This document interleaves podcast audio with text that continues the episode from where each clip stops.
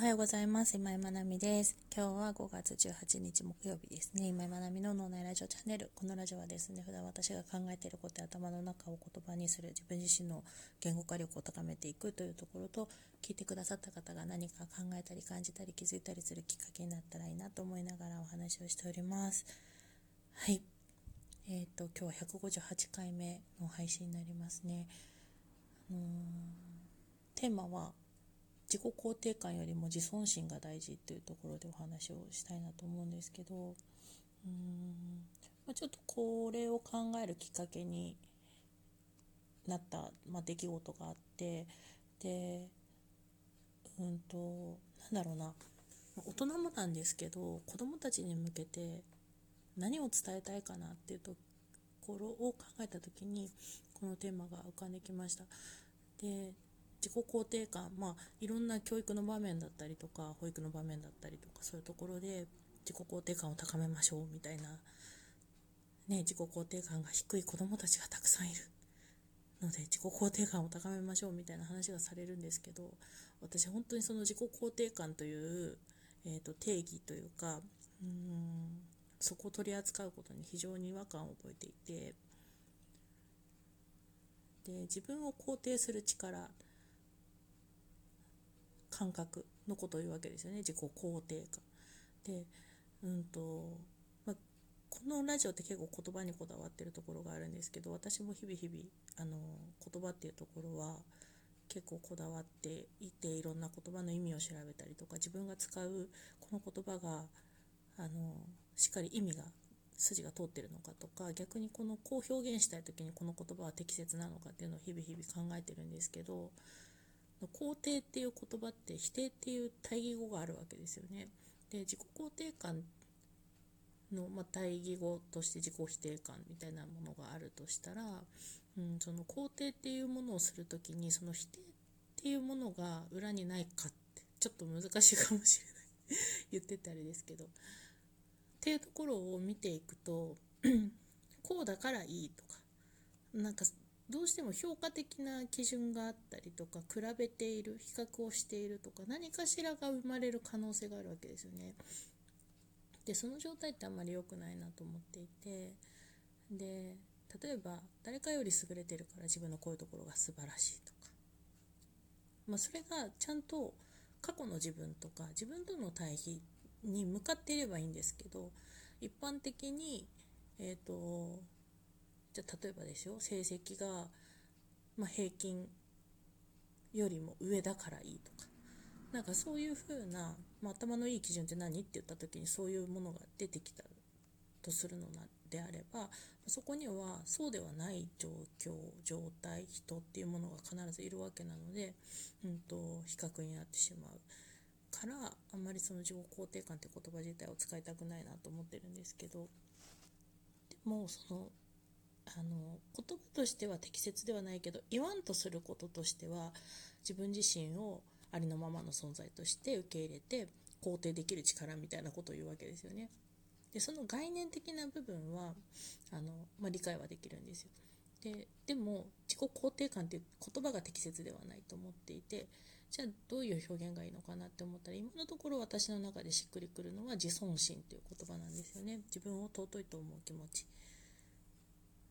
でその尊いっていう尊い存在であるっていう、うんと、そこがまさにその自己肯定感でいようとしているありのままの存在、まあ、肯定するっていう表現ではなくて尊ぶ気持ちっていうところですよね。うん、でこの尊重するとかっていうその尊ぶっていうところの概念があまり何て言うんだろうな。教育保育の場面もそうですしうん育まれにくいですよね。非常に。自分ってすごく尊い存在なんだって感じる場面ありますか？日々暮らしていて、まあ、もう今まで育ってきて。あ私ってすごく尊い存在なんだって。あまりないと思いませんか、うん、でこれがあの日本のその人権教育っていうところがされてないところにもつながってるなと思うんですけど全ての人々が、うん、と置かれた環境とか、まあ、性別だったりとか、うん、と人種であったりとかそういう何かによって差別こと差別され差別されることなく全ての人が豊かで幸せな暮らしを持つ権利があるわけですよね人権って。でその根底にあるのってやっぱり自分は自分はというか全ての人が尊い存在であるっていうところだと思うんですよ。自分もそうだし相手もそうだしこの世に生きる全ての人が尊い存在である。でここの感覚が身についていたら、まあ、そもそもいじめとかって起こらないと思うんですけどでもいじめって何で起こると思います？難しい問いになっちゃったけど。であれもやっぱり比較とかですよね、まあ、差別とかそういう感覚もそうだと思うんですけど優劣比較肯定否定みたいなそういうことから発生するわけですよね。うん、でそこにやっぱりそういうものが生じない状態ってやっぱ尊重し合えてる関係性なわけですよ。で相手を尊重するっていうことはやっぱりその自分も尊重するってことも大事だしでも、まあ、その自分をじゃあ尊重しなさいって言っても難しいと思うんですよね結構今の、ま、日本人って。海外ちょっとどうか分かんないですけど。私は私で素晴らしい存在であるっていう感覚を持ってる人ってどれだけいるかなって。うん。かその見た目だったりとかうんなんだろうな、まあ、成績とか運動できるできない体型まあ、いろんなコンプレックスみんなそれぞれに抱えてたりもしますよね。もっとこうだったらいいなって。でもそこにやっぱりあるのって比較から生まれてるものじゃないですか。例えば私よりあの子の方が可愛いとか比較ですよね。で例えば私あの一重なんですけどなんか世間的には日本だと二重パッチリお目目の方が可愛いわけじゃないですか。羨ましいな。私あんまそこの感覚がなくてですね。あんまり羨ましいなとか思わないですけどあまあまあ目がパッチリしてるの可愛いなと思いますけどね。でもそれってなんかあのその人がとかそのお目目がとか お目目だってお目目がとか可愛いなんですよ。だから別にだからといって私と比較してうんとあ私は一重だからって思うことはそんなになくってそんなになくってっていうか私だから本当にアイプチとかをしたことが一回もなくって。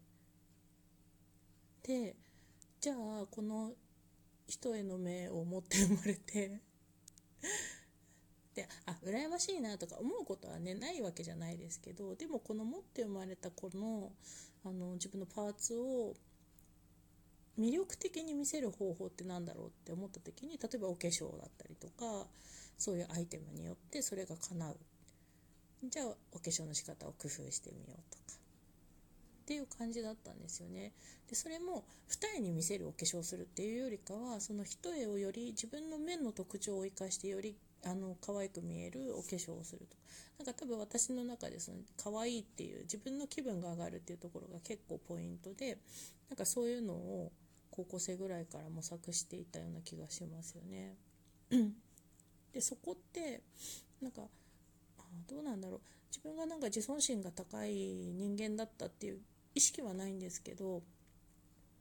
うんでも振り返ってみるとやっぱり自分は自分にすごく尊い存在であるっていう感覚が自分の中にあったんだと思うんですよね。あまあでもちょっと負けず嫌いとかもあったかもしれないですけど 性格的な部分でくっそうと思う反骨心とかが結構原動力になるタイプなのでなんか、うん、そういう エネルギーはあったかもしれない。けどでもその根底にあるのはやっぱ自尊心ですよね。自分は自分でこのままで素晴らしい存在であるっていうところ、まあ、いろんなところを乗り越えてそこに至ったんだとは思うんですけど。だからそこの自己肯定感を高めようってするよりもやっぱその持って生まれてきたもの、まあ、全てを受け入れることって難しかったりもするのかもしれないけどでもその受け入れるための土台にあるのって自分はすあのすごく素晴らしい存在であるっていうで自分を尊ぶことができる人って相手を尊ぶこともできるし逆に相手を尊ぶことができる人ってもっと自分を尊ぶこともできるんじゃないかなって思うんですよね。うん、なんかすごく社会の中で、ね、比較競争のある社会ではあるけれども変な話そういうことが緩和されていってみんなが自分を大事にできるようになっていったら本当に平和な世の中になると思っているし争い事はね起こらない。比較競争する必要がないわけだから。